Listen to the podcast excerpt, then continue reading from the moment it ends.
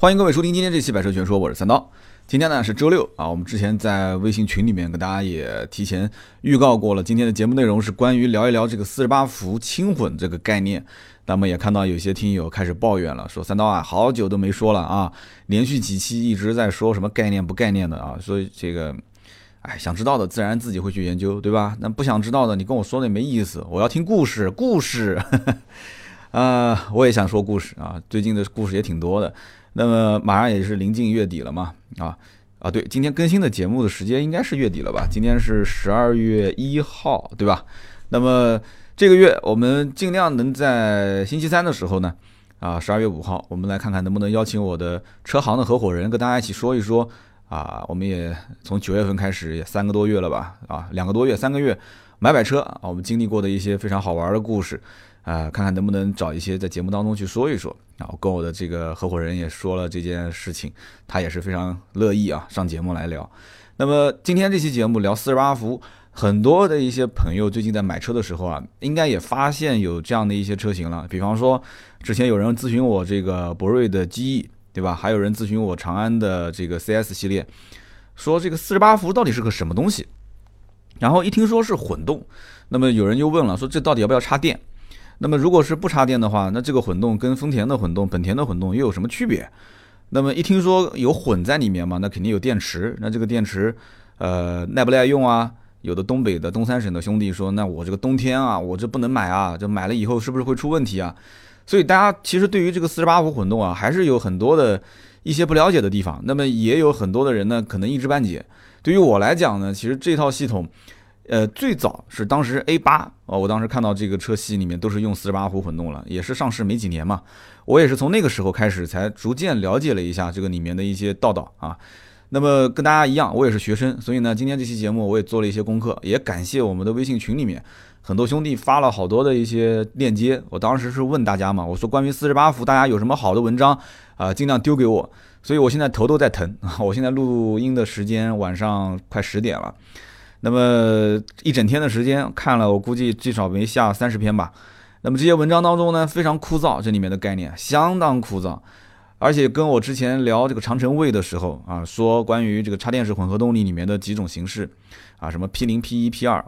那么我也问了关于啊汽车主机厂的工程师他们的一些意见和建议。那么实话实讲，有些工程师因为没有接触到这个层面，所以他们也说啊，也非常谦虚的跟我说，说这个不好意思，我我也没有研究这方面，所以不太能给你非常权威的答案。但是提供了一些资料给我，还有一些是纯英文的。所以你看，这个做一个汽车的，我还不算是以专业著称的这个媒体人，真的不容易啊，就相当于是个小学生。真的，我是以一个非常敬畏的心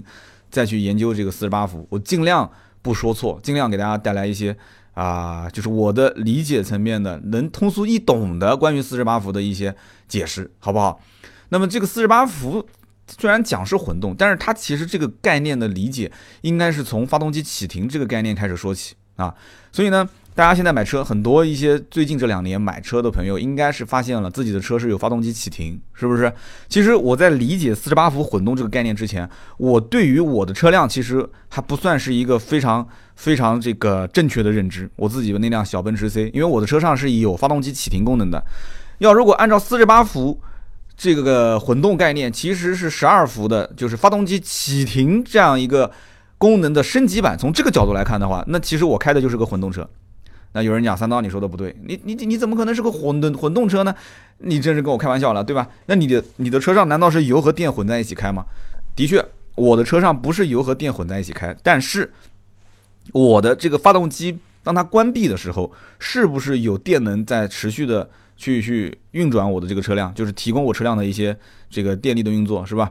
那么其实从这个角度来讲的话，包括发动机熄火之后再重新点火，这里面的过程其实都是依靠电能来减少我的这个传统燃油发动机的这样的一个消耗，对吧？排放也会降低嘛，油耗也会降低嘛。只不过这个十二伏的，我们现在传统的这个这个蓄电池其实供电啊都是用的十二伏的系统，就只不过这个十二伏的系统在原先在我们使用的这样的一个。啊，往往前推几十年，这个是一九七零年制定的这样的一个标准，到现在为止，你想这么多年，它只是在这个年代当中，它符合当时的，比方说车上的汽车音响啊，啊，包括这个车用的电脑控制啊，控制系统，包括什么定速巡航啊、ABS 啊、车灯啊、E ESP 啊，就这一整套系统里面，它能够应付，但是现在不行了。就自从这个发动机启停功能开始介入啊，自从车上的这些。娱乐设施啊，包括安全辅助设施啊，越来越多。那么加载在这个车上之后，对于这个整个车辆的一个负荷，它需要这个电力系统的运作的负荷，它其实都要增加。所以并不是说四十八伏是一个很新的概念。其实早在一九九零年前后，美国汽车工程学会就曾经讨论过这个事情，因为他们已经预计到未来的这些呃汽车电子的零零部件啊，它会越来越多，所以他们就当当时就讨论是不是能把十二伏提升到四十二伏。那么提升到四十二伏的话，当时也有很多品牌去研究它，比方说当时的沃尔沃，沃尔沃当时还造出了这个四十二伏的这样的一个电力系统的这样车辆。但是问题就在于，你想，二零零一年沃尔沃的车上搭了这样一个四十二伏电力系统之后，当时全球并没有对于所谓的这套系统对于什么低油耗、环保做出的贡献能有所感知。那个时候，二零零一年，大家不会觉得说环保啊、排放啊会有什么样的。啊，太多的一些需求。另外一个就是这一套系统并不是对车辆的操控性能有太多的一些改善，也就是说当时是时运不济，就在那个情况下造出这样的一个东西。呃，美国的协会啪一一一说啊，说啊我们能不能合计合计，十二伏变四十二伏？沃尔沃，对吧？就埋着头读书的头一抬说，哎，这个是有道理的。啪，结果呢就开始自己去哼哧哼哧去研发了。结果你你研发出来的东西它不符合当时的环境。那现在大家都在做四十八伏的时候。好像沃尔沃也没什么动静了，是吧？所以你看，真的有的时候要看整个的这个你的时机用的好不好。而四十八伏其实这个概念的出现，也是欧洲的车厂他们集中在一起啊。其实简单的讲是德国车厂，德国五大车厂：奥迪、宝马、戴姆勒、保时捷、大众。那其实讲来讲去都是大众、奥迪、大众、保时捷都是大众啊，然后都是大众啊，呃，奔驰、宝马这几家他们在一起。他们在一起，二零一一年的时候，当时就决定去啊用四十八伏这样的一个电力系统的标准。那么这个标准的欧洲的几大车厂联合推出，其实也有一个大的背景啊，也可以跟大家说一说，就是当时欧洲的环保的法规是非常的严啊。为什么这么讲呢？现在国内有这个 CFC 的法规，应该大家都知道对吧？到二零二零年的时候，平均的这个燃油啊必须是达到五升百公里。是不是所有的乘用车的生产企业，你造出的车辆平均的燃油消耗五升百公里？大家可以合计一下，你自己的车能开到五升吗？肯定是开不到的吧？我相信你，除非开个什么一点零排量的，那有可能。所以这样的一个政策是我们中国国内二零一六年制定的，但是在欧洲比这个早很多。欧洲当时在二零一二年的时候，就对于一辆新车的平均的二氧化碳的排放标准。就做了要求，然后同时规定，二零二零年在这个基础上还要再削减百分之二十八点一。所以当时欧洲车厂一合计，说不对啊，那如果说这个政策一实施的话，就我以现在现行的这些技术水准，到二零二零年你再削减二百分之二十五的这个排放标准的话，那我根本达不到。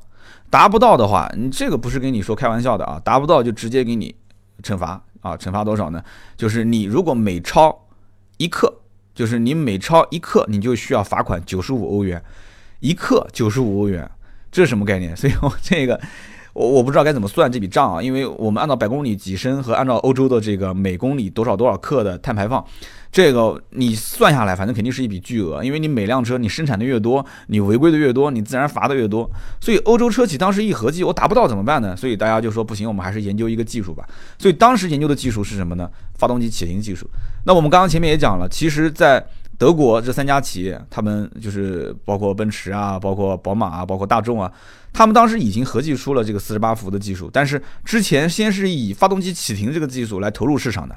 四十八伏的这个混动技术是在随后慢慢的进行了普及。那么这个四十八伏你也可以看作是介于十二伏的，就是我们现在讲个简单的这个例子，十二伏大家最常见的是什么？就是啊我们的点烟器的接口是不是？点烟器接口就是十二伏的。有的时候你去做一个这个行车记录仪的安装，老板会问你，哎，你这个是从保险盒上面接电，还是从这个点烟器十二伏电源上接电？所以大家一般都听说过吧？十二伏电源，十二伏电源。包括我们去淘宝网啊，去买一个这个插在这个车上的 USB 充电器，上面就会写这个是呃点烟器十二伏接口转换。所以你一看就懂了啊，十二伏接口。那我们的蓄电池其实整个车啊。它其实提供的就是一个十二伏的电压，所以在这个情况下，调到四十八伏，并不意味着说我们以后买了一个四十八伏的轻混的车，那我车上都是四十八伏的这个电压，不是的，它也有个转换器啊，它会转换成十二伏，一样还是按照十二伏的这个来用，所以它是在原有的十二伏的这样一套系统上，增加了一套四十八伏的这样的一套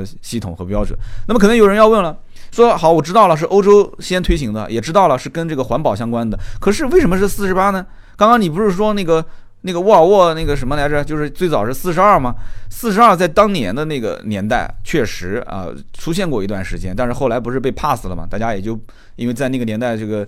就是很多很多人觉得你根本就普及不了啊，这个东西对吧？又增加成本，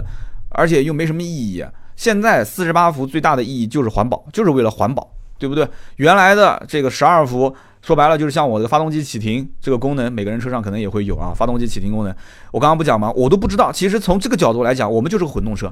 我们现在开的就是混动车。因为通过电让它的这个燃油变得更经济，那我用电让燃油变得更更经济，是不是电也在跟燃油配合一起工作？那电和燃油一起工作的话，我是不是混动车？哎，这个逻辑好像没毛病啊。是没毛病啊，对不对？如果你仅仅是把电用在车上听音乐、用雨刮器啊、用于什么电子的安全辅助，那你这不叫混动，你这只不过是因为你你是要提供这些功能，但是现在电和这个实际的动能这一块之间进行了转换，那有电和有啊有油这样的一个过程配合，那你最后造成了什么呢？电能辅助这个它的动能没有去消耗更多的这个燃油，没有去排放更多的这些二氧化碳，哎。好像这个逻辑也是对的，但是我总觉得这里面是一个伪逻辑啊，是一个伪逻辑，因为我看了那么多的文章里面，大家也没有去很很重的去讲现在的发动机启停技术是不是混动，其实这个其实也不重要，真的是不重要的。即使是四十八伏混动，曾经还有人问过我这个问题，说哎三刀，我买那个 MHEV 的车能不能上绿牌啊？能不能这个拿补贴啊？有没有补贴政策啊？所以你看这个里面说了半天，我们就要去非常着重的强调一件这个事情了。这种 MHEV 的车型，就是四十八伏的这样的一个混动系统，我觉得它都不应该加“混动”两个字。虽然说确实，因为增大了它的整个的这个功率啊，所以这个好像电能在这里面占据了一些主导作用。但是从我个人角度来看的话，这还是一辆燃油车，这是一个重油轻电的车辆。我们以前在聊本田混动、丰田混动的时候就说过，什么重电轻油啊，重油轻电啊。我觉得这就是一个重油轻电的车，而且是所有混，如果它一定要说是混动，那就是所有混动车型里面最重油轻电的。它的这种电能的辅助，我看了很多的一些这种零部件的供应商啊，什么博世啊、大陆啊这些，其实虽然讲把它的功率增大之后。啊，把它的这个电压增大之后，它可以有很多的一些作为，但是这些作为，比方说提供在你熄火状态下空调的运转啊，娱乐设施的一些运用啊，包括它甚至可以提供电子涡轮啊，在在某种状态下啊，它可以直接让你的瞬间的通过电能啊，让你的瞬间的这个燃油。进气包括它的这个喷油的这个整个的一个体量啊，进行瞬间增加，但是这个也是有限的，两三秒、三四秒。而且一旦这个动能啪瞬间释放完之后，你要往回收的时候，你不能光是放啊，你放完之后再往回收的时候，你的发动机的运转、你的变速箱的配合这些又得重新开发，又需要有很多的一些一些这种啊，就是更加复杂的一些操作。这个东西其实说白了，在我看来，四十八伏就是一个过渡的技术。但是这个过渡周期会很长，为什么呢？因为二零二零年的时候，全球包括刚刚我们在讲欧洲的时候，欧洲的这个法案削减到百分之二十八点一，就是把原有的燃油消耗再减掉百分之二十八点一，它的周期也是二零二零年。中国的这个平均油耗百分之平均油耗这个五升也是二零二零年，所以基本上这些技术还会有一个慢慢普及和啊增进和扩展的扩展的这样的一个时间点。那么从现在这个时间点上来看的话，什么吉利啊、长安啊这些都开始陆陆续续投放四十八伏了，合资品牌那就更不用说，肯定后面陆陆续续都会有啊。奔驰这次上的新 C 二点零 T 的发动机都不要了，上了一个一点五 T 加四十八伏的这个轻混，所以因此我们就能看到这个这件事情已经是汽车厂或者说是我们消费者是不可逆转的一个状态了，就是以后我们是一定要接触到四十八伏轻混这个概念啊，所以大家一定要知道，这个东西其实说白了就是在我们传统的十二伏电源，就是大家现在所有开的这些车啊，都是十二伏电源，只要你不是 MHEV 的四十八伏轻混，大家全是十二伏电源。但是四十八伏也不代表说你的车上没有十二伏，你实际还是十二伏，它只是在这套系统的基础上又增加了一个四十八伏的这样的一套轻混系统。啊，增加了储能电池，增加了四十八伏和十二伏的双向的转换器，啊，增加了一个 BSG 的这个启动电机，对吧？增加了一个整套的电池管理系统。其实这也不是增加的，也就是多了这么一些比较相对的把它调和起来，让它能够正常运转的这样的一套系统。那么说到这里的话，很多人就会在想一个问题了，就是说，那四十八伏的这套系统，它你讲了半天啊，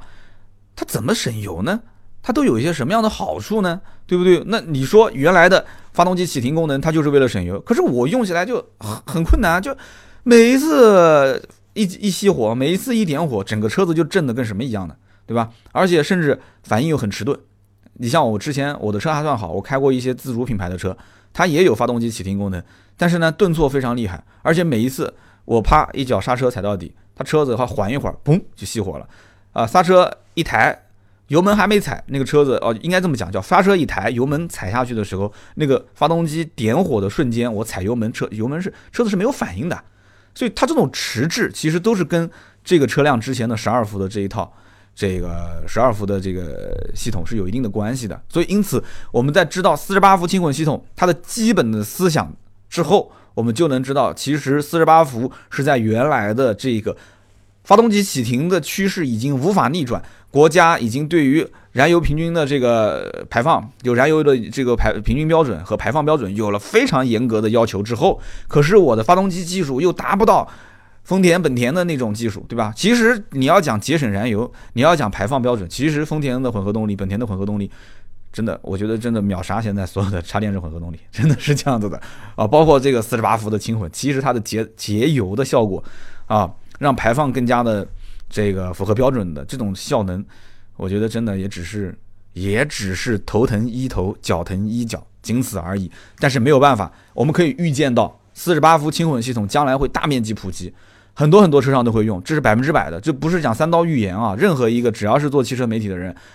只要不是真的完全专业度一点都没有的话，那他肯定也能看得到这一个方向，这是百分之百的。那么四十八伏轻混系统最大的好处就是什么呢？我们刚刚前面提到的，就是说。它的发动机的启停，就是你起步、呃刹车这些工况下，它是可以优化的啊，因为它把它的标准电压不是达到了四十八伏了吗？提到了四十八伏了吗？那么这个情况下，你的更高压的驱动就需要更大功率的启动电机，是不是这个概念？那么你如果有更大功率的启动电机，其实当我们重新点火的时候或者熄火的时候，它的工作的延时会变得更短，对吧？它的顿挫感会变得更小。那我们在开车的时候，几乎感受不到这个车，哎，发动机熄火的时候，它没有什么太多的震动，一点火也没有迟滞，也没有太多震动。那四十八伏解决了这个问题，它就需要更大容量的蓄电池，是不是？更大容量的蓄电池，更大容量的电机，其实都都是成本啊，都是成本。我曾经跟大家讲过吧，发动机启停的车辆，它的蓄电池是 AGM 蓄电池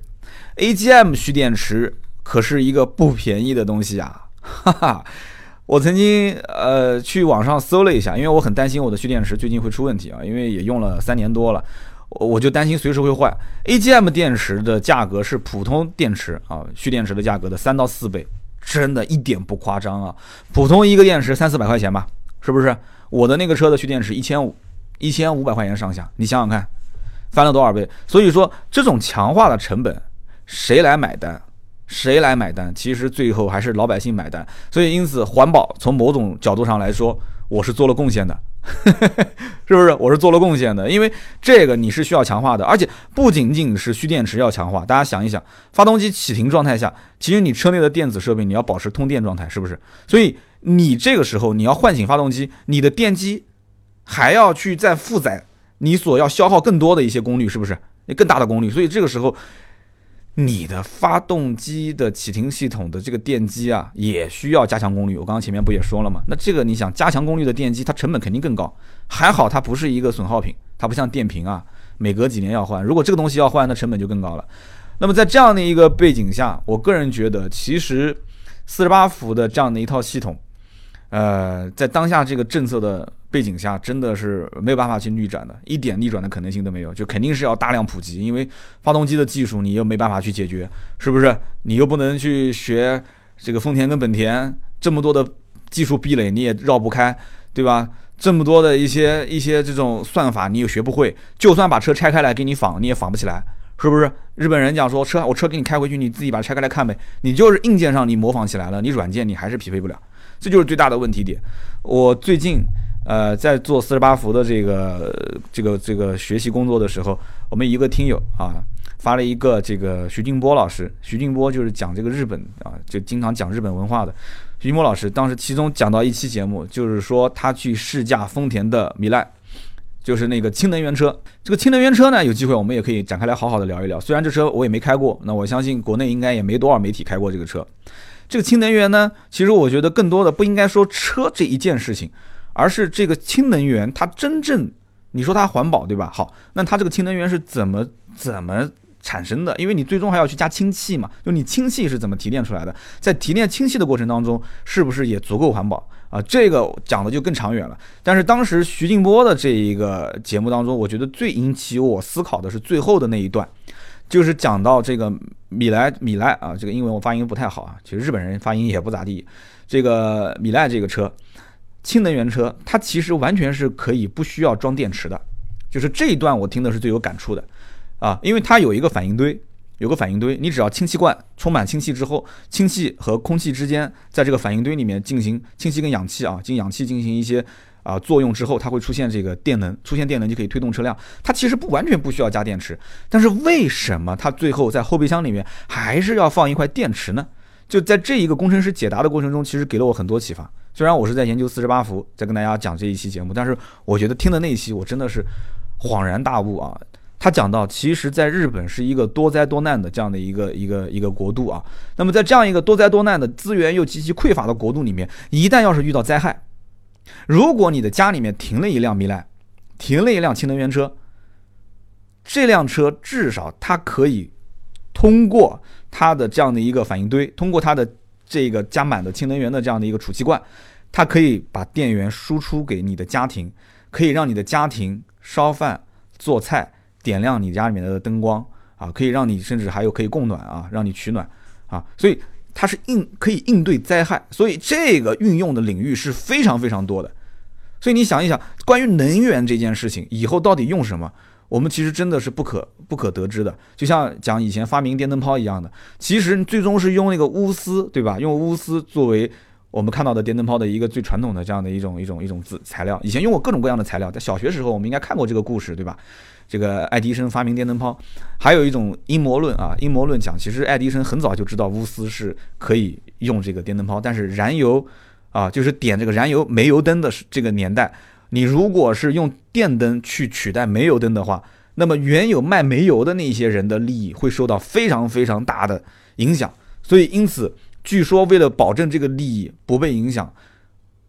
电灯、电灯泡、电能，因为大家知道爱迪生也是个商人啊。电能这件事情往后延了很多很多年，最后才普及了。但是这只是小道消息，我不知道是不是真的啊。有人研究过这个，也可以在我节目里面去沟通一下。所以因此，你想，当四十八伏的这个技术普及的大前提，我们刚刚说了一个是政策，对吧？就是二零二零年的时候，我们的平均油耗汽车的这个乘用车厂生产的车辆要保证是五升，那么这个没办法，大家必须要满足啊，对不对？但是大家有没有想过另外一个问题，就是说纯电动车就纯电车辆，虽然现在续航里程是焦虑症，然后充电桩的设施的普及也是呃很麻烦，包括大家一直在讨论的就是电能是不是真正的清洁能源啊？发电到底是用什么？是用水还是用风还是用燃燃燃煤啊？这个我们不去讨论它，这个太太遥远了。就从我现在的利益角度来讲的话，石油，对不对？这件事情我觉得是很关键的，两桶油的事情。我觉得 M H E V 起码在当下的政策环境下，同时兼顾燃油车不要那么快被，对吧，消灭掉啊。在这个过程当中，燃油车的厂家，包括整个的所有受益的这些啊，就利益链条里面的这些，大家其实都愿意的，对不对？大家仔细想一想，是不是？就是大的政策方面必须是要五升百公里嘛。但是从利益角度来讲，燃油车如果一旦被打压掉的话，那最后你全部去用电能了，那这个燃油 这一块儿，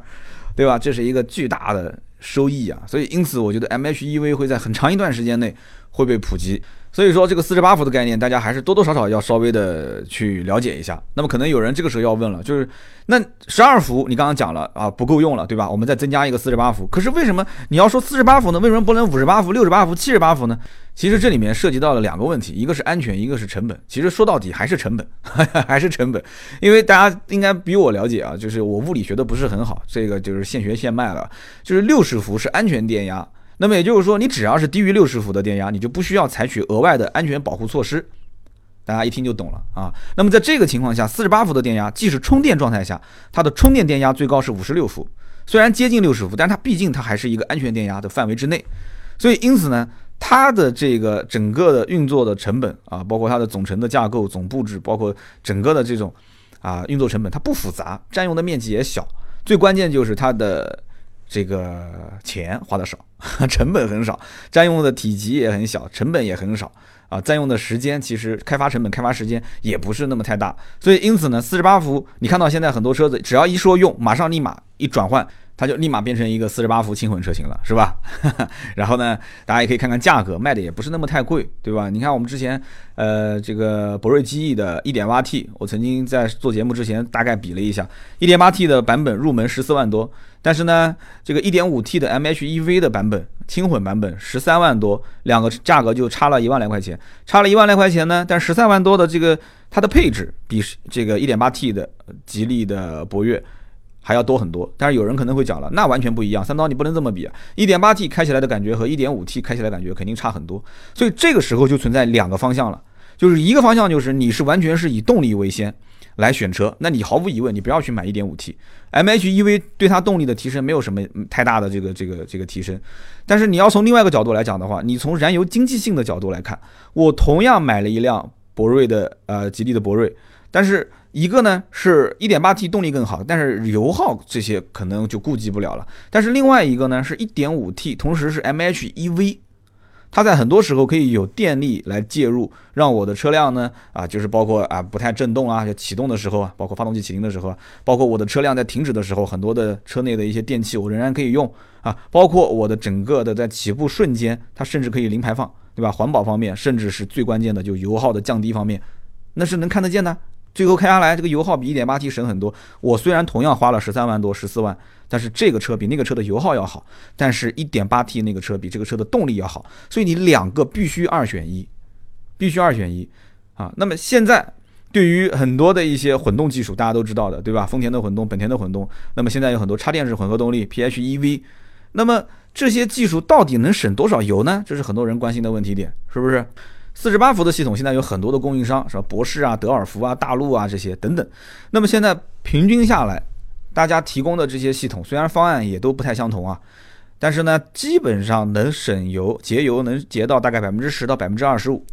我们刚刚不讲了吗？丰田跟本田的混动，其实它的直接的节能就节油啊，可以节到百分之二十五到百分之二十八。所以我不说嘛，就大家折腾了半天，最后还是没有本田、丰田的这种混动系统它的。这个节能效果好啊，所以这个里面我我觉得大家还是要加把油啊，加把油啊！而且，哎，这个怎么讲呢？丰田当时是信誓旦旦的曾经讲过，说未来会把氢能源技术五千多项专利全部开放给所有的车厂，大家可以一起用。这个我觉得啊，就是一个高姿态，而且就算开放，将来肯定是核心零件还是装钻钻在日本人手里面啊，给你用，但是用用百分之九十九，最后剩百分之一，你在我手上花钱买。我估计都是这样的，要不然的话你也别说大话，你就把现在的丰田技术你开放，大家免费用啊，哎，对不对？那本田你开放啊，你也免免费用啊，那大家全球的这些车企不就不用折腾什么四十八伏了吗？还折腾什么四十八伏呢？也不要去折腾什么 PHEV 了，是不是？说到底了，还是利益相关嘛，还是利益相关，就丰田本田还是不肯放啊，对不对？还说我以后把氢能源我会我会我会开放给大家来用啊，我把五千五千多项专利给，那你不要五千，你就把这个就给了，我不要你氢能源，我就要这个。嘿嘿，啊，这个不行，肯定不行，他死活也不会同意的。所以呢，现在能降百分之十五到百分之二十啊，百分之十到百分之二十五，怎么讲呢？其实对于中国现有的这些量产的燃油车来讲，马上立刻去装这个四十八伏轻混系统，我觉得是立竿见影的。是立竿见影的。其实相当于就是在传统汽车和新能源车之间啊，又架了一座小小的桥梁啊，小小小的桥梁，只能这么讲了。因为从我个人来讲的话，唉，其实还是增加成本。还是增加成本，而且讲了半天，绕了半天，都是在说啊节油、节油、节油。这里面太多方案，我就不一个一个说了，因为说太枯燥了。我最后就说一说这里面，我个人认为啊，它有一些什么样的缺点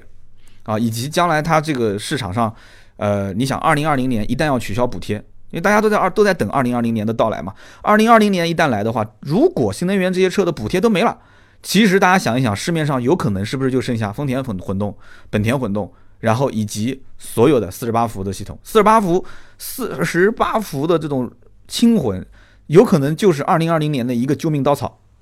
救命稻草，就这些车贴上四十八伏以后都符合政策，不贴四十八伏其实一个都不符合。但是你看人家丰田、本田不用去加四十八伏，是不是？丰田、本田、丰田的 T H S、本田的 I M M D 上来就符合标准，这个很夸张的啊！而且现在关键是丰田在中国国产之后。丰田的卡罗拉直接是零差价，大家知道吧？卡罗拉混动、雷凌混动跟之前的一点八升的版本是零差价，逐渐一点八升我就不卖了。哇，这个是挺狠的。然后一点六改成一点二 T，这个绝对是杀手锏啊！虽然说没有补贴，但是人家丰田说我就这么玩，对吧？我自己补自己。那么再往后的话，我个人觉得啊，就是包括二点五的凯美瑞的混动。以后其实还有包括三点五的混动，雷克萨斯，你看 R X 这些三点五混动，其实往后走，混合动力技术，我觉得日本应该是最终会受大家的这种压力啊，还是会开放。我觉得真的得开放。现在这么多人在折腾这些东西，其实意义都不大。我觉得真的是意义不大。四十八伏的这个系统，其实说白了，它节油无非就是通过那几样东西来节，都是老掉牙的那些东西。比方说，我刚刚讲的启停。啊，然后这这个等红灯的时候，我就直接啪熄个火。以前是十二伏的电路，好，现在我把电路增加，变成四十八伏的电路，变把它功率变大了。我刚前面解释半天，我我就不用再说了吧。那么第二个就是能量回收，能量回收这件事情，大家谁不知道呢？稍微懂一点都知道，踩刹车的过程中，能量是浪费的，动能是浪费的，因为它转化成热能就散散发掉了嘛。转化成热能不就是刹刹车片就就直接发烫就没了嘛？好，这个时候我怎么办呢？我能不能有一个能量回收系统，把这个动能转化成电能？存到我的电池当中，那这个其实也是有限的，也是有限的。你你你跟我吹牛皮说能降多少油耗，我也不太相信啊。那么第三个就是电力的辅助，这个电力辅助其实就是在起步的那一刹那，那是最耗油的嘛，对不对？在低档位的时候，它高扭矩、大扭矩，它这个时候是最耗油的。那这个时候电力电动机其实这个时候是能发挥最大的效果。丰田的混动、本田的混动其实也是干这件事情，它是对于一个发动机做一个互补，做一个补足。对不对？所以起步阶段用电动机来进行驱动，可以省很多油，这也是老掉牙的东西了。再往下，熄火滑行，这个呢，很多人应该知道。我们以前在奥迪 Q7 刚上市的时候去参加试驾，我就发现那 Q7，我油门一松，跑高速的时候我吓一跳，我以为那车坏了，你知道吗？转速直接掉到零，吓我一跳，我赶紧问教练我怎么回事啊？教练讲说啊，这这个是它的这个就类似像熄火滑行的这么一个技术。熄火滑行技术其实在没有四十八伏之前，有些车上已经在用了。那么有了四十八伏这个系统之后呢，就是大家千万不要在开普通车的时候说，那 Q7 能熄火，那我开车的时候能不能直接挂空挡？高速的时候自动挡挂空挡，或者我直接把钥匙一拔，给它一熄火，然后等等等滑行到了一个位置的时候再点火，再你千万不要这么干，你千万不要这么干啊！高速行驶过程中你要熄火的话，你车辆所有电子设备你全部要要都没了，你我到时候你刹车都刹不住，你这千万。你这到时候千万你你你你别来说是三刀节目里面说的，我没教你怎么干啊，是人家 Q7 本来就有熄火滑行功能，是跟这个跟这个不相干，你别开高速的时候去拔钥匙啊。还有就是你千万不要挂空挡，你不会不要说像老司机一样，以前说啊我开手动挡的时候啊滑行我都是挂空挡，你现在开手动挡滑行挂空挡也没有意义啊，也没有任何意义啊，现在都是这个。电喷甚至是缸内直喷了，那跟以前的那种说，哎，我还用来回去倒腾倒腾什么挂档和空档，完全就不是的。那那是以前老的，再老了老的不能老老桑塔纳、老捷达的那个发动机。所以因此，自动挡不要去这样子挂。但是通过一套完整的算法啊，通过一套这样的一套系统啊，有了四十八伏的这样一套系统之后，熄火滑行其实并不是什么问题，因为四十八伏的系统它可以有足够的电力可以驱动整个车辆的。电子设备同时能够驱动电动机和车载的油泵啊，油泵可以保证车辆正常运行。所以，因此四十八伏在这个领域当中，它就可以起到一个节油的过程，滑行，油门一一松，油门一松，啪一滑行，直接发动机熄火，对吧？大家知道，我们正常车辆，就算你油门一松，你车子在运运运行过程当中，你还是有个怠速啊，你的转速表不可能是零啊，是不是？那么第五个就是电子涡轮，电子涡轮以后应该是个大方向，每一个这个研究四十八伏的厂家，他都会去研究。这个传统的涡轮增压器不是把发动机排出的废气，然后再压缩压回来嘛，对吧？废气再压回来。但是这个一个是有迟滞，对不对？二一个就是推动这个涡轮啊，它其实能给你的动力增加也有限。那一点三 T、一点五 T、一点八 T，它其实都会有相应的一个动力，就是我们能很直观的有感受。那么这个时候，如果说有电子涡轮，它就可以提高发动机的低速状态下的一个效率，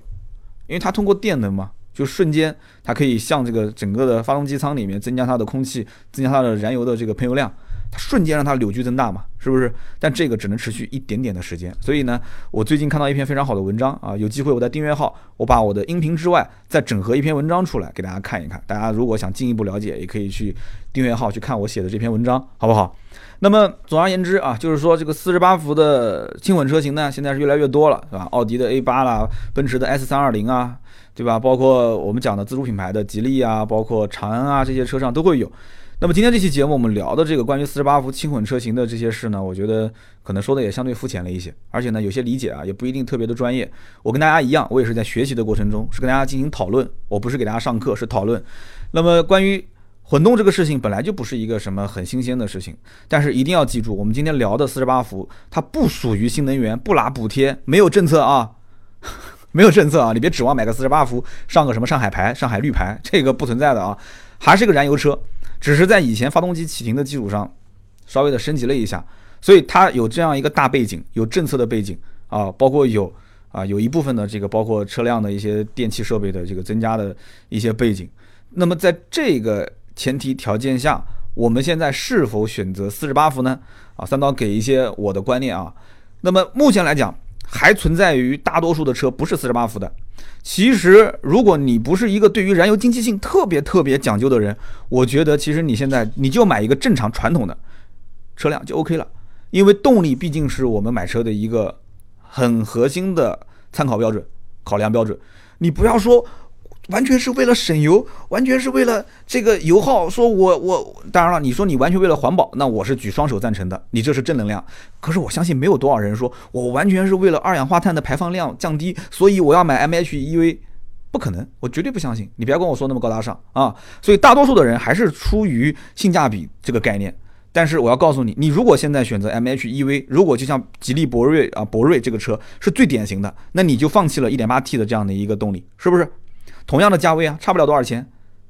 一点五 T MHEV，一点八 T 正常版本的。所以你如果说你就是完全，你就是从燃油经济性，同时你感觉说，哎，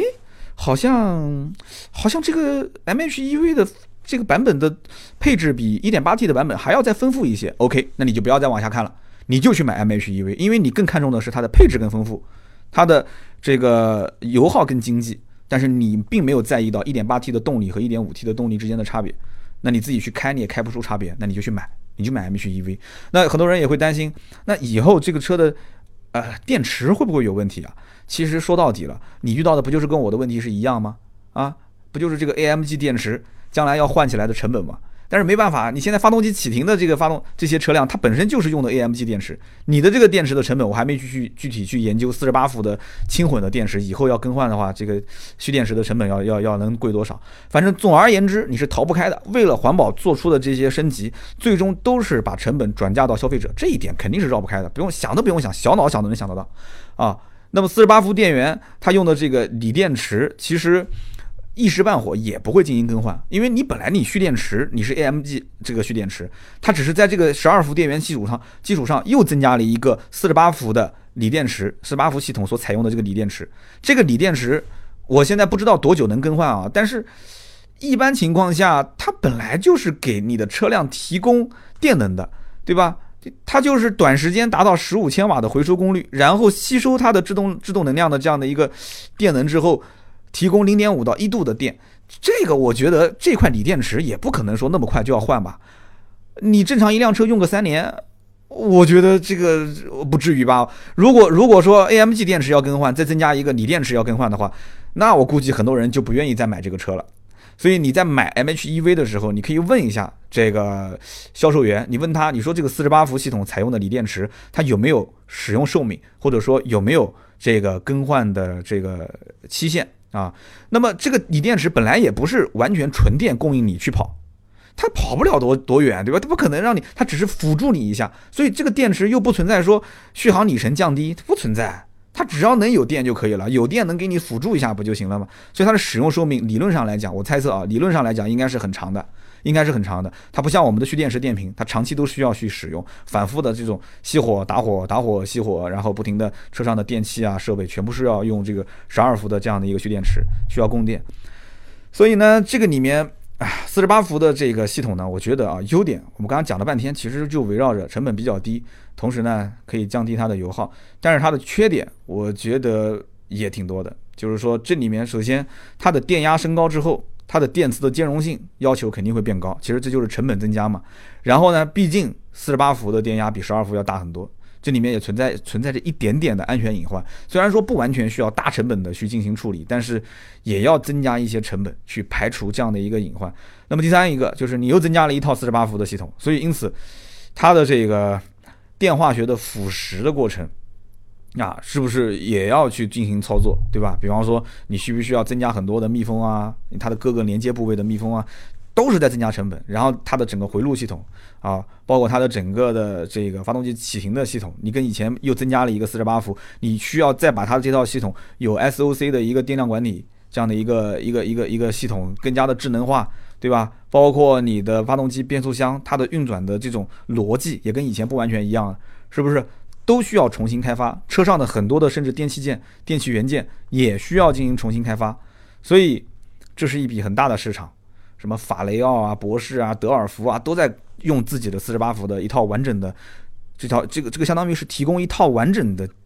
方案和计划，这是很赚钱的啊，很赚钱的啊！你哪个厂家如果用了我的，那今后你就会一直把你的所有的这些电器设备全部用我的四十八伏系统。所以现在从始于欧洲开始，大家都开始搞得火热，那么整个的这个市场又。蔓延到了中国，中国也会成为一个甚至比欧洲还要大的这样的一个使用四十八伏的市场。那么我个人呢也是比较看好的，而且四十八伏一旦要是普及了，大家都在这个规则之下去运用的话，会产生非常非常多不同的一些分支和方向。比方说有肯定是以节能为主题的四十八伏的一套方案，也会有以运动为主题的这样一套方案。对啊，你想一想啊，一开始是我的起步阶段扭矩不足。那我把它补足了以后，那就是相当于是补补充它的燃油经济性。但是如果我再多补一点的话，那岂不就是我的起步的动力变得更好吗？如果我再多补一点的话，那岂不就是说我的动力就比同级别更强了吗？那我再多补一点的话，那我不就成了一个跑车了吗？我起步扭矩就很大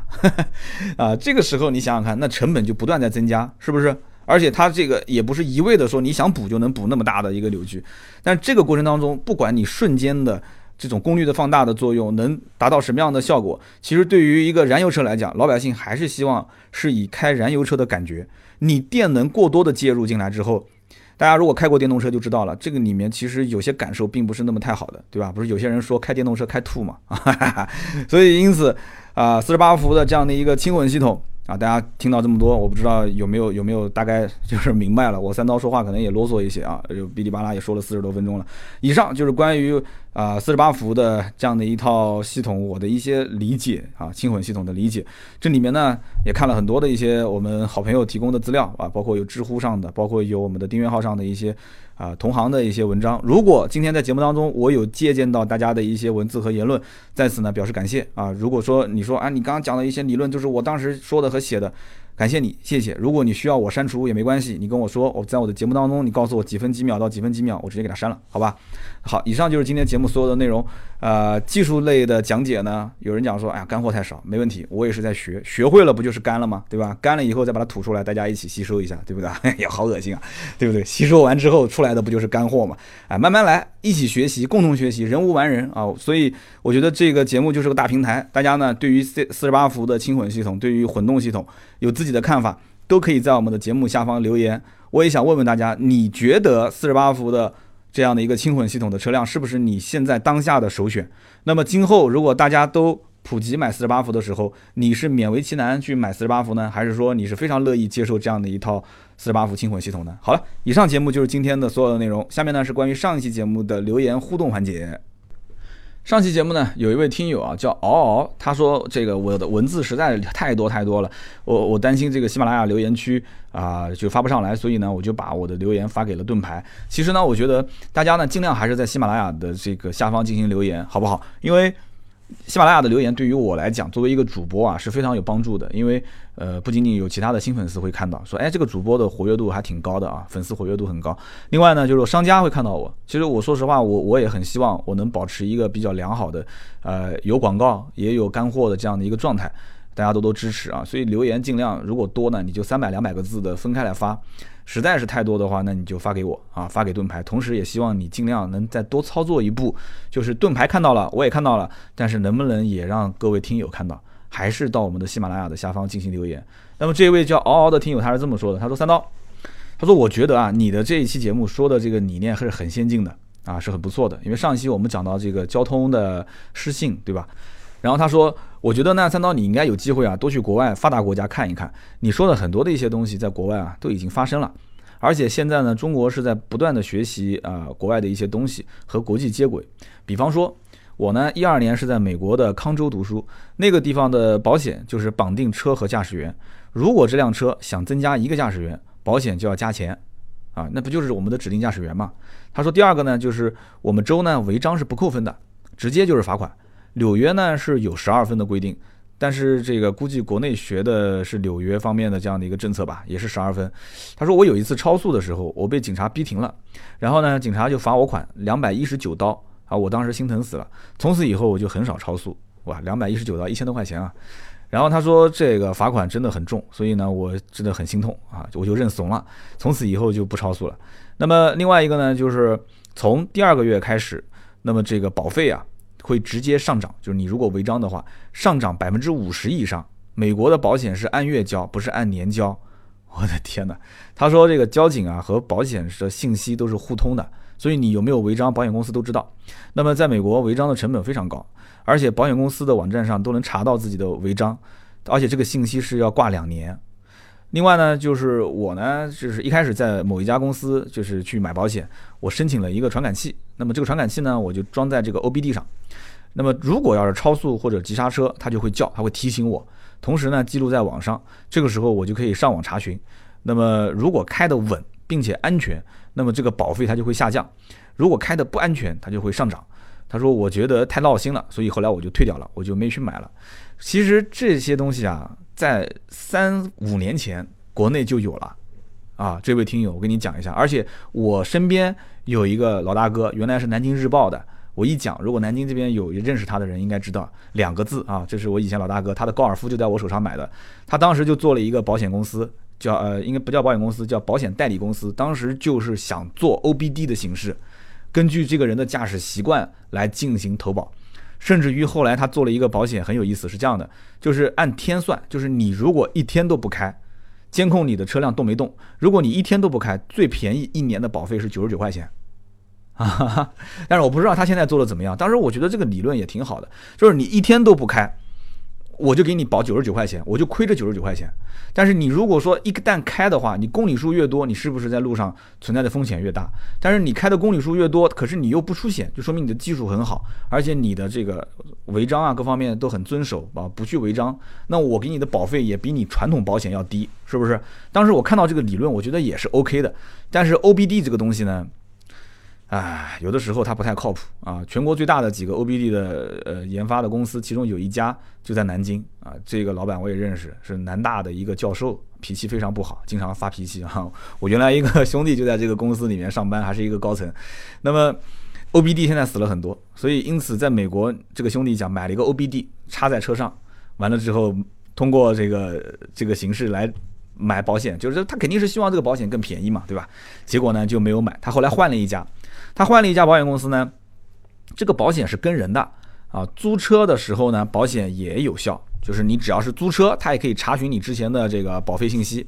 那么呢，这个理念是很先进的。后来就是我就用了这家公司的保险。那么现在呢，就是在美国啊，这个信用体系都是互通的，交通违章啊、保险银行啊这些，对于其实找工作确实是有影响的。那么现在中国也走上了这样一条路啊，如果是严重失信的话，甚至医保、社保都会有影响，大家肯定就会变得很乖了，对吧？那么另外一个第七点。保费就是保险公司对于承担风险的一个表达方式，保费越低，就说明保险公司认为你啊承担风险的可能性越低。那么相反，保费越高，就说明你承担风险的概率越高。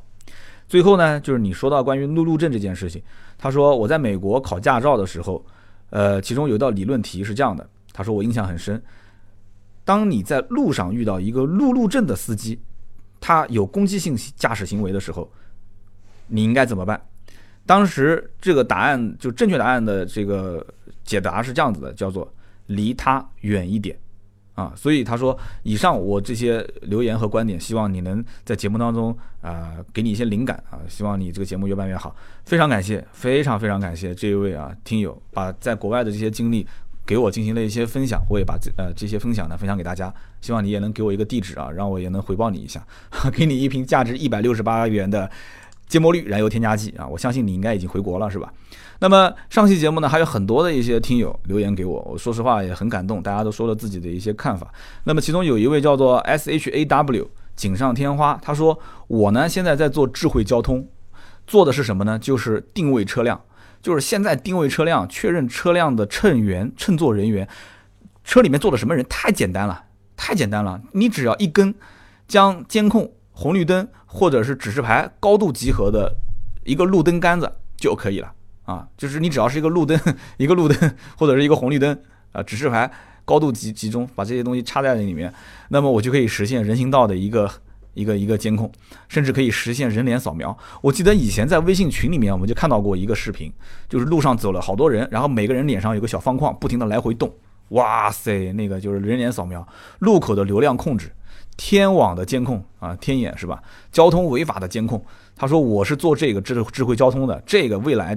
都是可以实现可感知、可管控、可服务、全息感知一个城市。所以呢，因此。作为这个做智慧交通的，走在比较前列的这样的一个工一个一个一个，他应该是工程师啊。他说：“我劝大家今后啊，不要有侥幸心理，不要违反交通规则。”其实从我的角度来讲，锦上添花这位兄弟啊，你说的还是比较含蓄的。按我来说啊，以后啊，不仅仅是不要违反交通规则了，甚至是不要干坏事啊。你想想看，在路上，对吧？万一要是和一些不想让自己夫人看到的人走在一起啊，甚至还有一些。不太合适的这个动作啊，在这个路上，可能有些人觉得说，现在哎呀，我到其他一个外地的城市，肯定没有人认识我，可是摄像头认识你，对吧？万一要是这段视频不小心再流露出来的话，我的天哪，后果不敢想象啊，后果不敢想象。当然了，这只是我想象啊，这是我想象，我不再解释了，再解释大家又讲了。三刀老司机什么都知道啊。那下面这一位叫做尹超宇，尹超宇是这么说的，他说我是做车险的，现在呢，保险公司看违章啊，主要是看他的扣分的违章。那么也就是说，超速、压线、逆行、红灯这些呢，呃，你只要超过三个，保费上浮那是肯定的啊，或者说是优惠减少，那都是肯定的。那像什么肇事逃逸这样的严重的违法行为的话，那保险公司的第二年保费上浮百分之一百六十八，甚至到百分之两百多。所以大家一定要注意啊，这是一个保险公司的兄弟们讲的啊，就是扣分的违章项对第二年的保费会有所变动啊，有所影响。然后醉驾、肇事逃逸这种严重的行为，那直接上浮的这个力度会非常大。那么上一期的交通失信呢，我觉得啊，可能有些人听得比较枯燥，但是呢，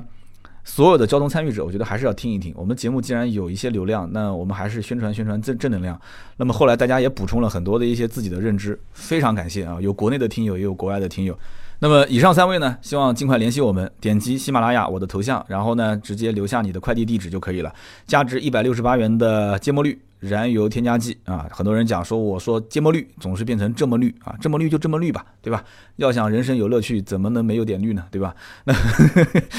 我不要啊，我不要，你们谁想要谁拿去。那么这个听到最后都是老铁啊，今天呢这期节目也有点长，可能有点枯燥，那么有所。说的不准确或者是不对的地方，大家一定要批评指正，好不好？我们一定要让大家能这个吸取到一个最有营养、最正确的啊用车啊养车方面的一些知识，好不好？好的，那么以上呢就是今天节目所有的内容。我们各位老铁肯定也是听到最后还想听我讲那么一句话是吧？就是我们下周三接着聊。那么在讲下周三之前呢，还是一句话啊，现在的音频我努力的把它给变成一些文字版，然后发在我们的订阅号上面。我希望呢有一些人因为音频实在太长，他不去听或者说是不想听完，或者是实在听不完，就是这种情况下，那至少文字版本可以补充一下。那么文字版呢，我尽量就把这里面的最核心的一些观点提炼出来。那么大家看的时候呢，排版也很清晰，大家看的时候挑着看。甚至于你觉得，哎，这篇文章，呃，真的很实用，你也可以顺手把它转发到朋友圈，转发到其他微信群。那么别人看文章呢，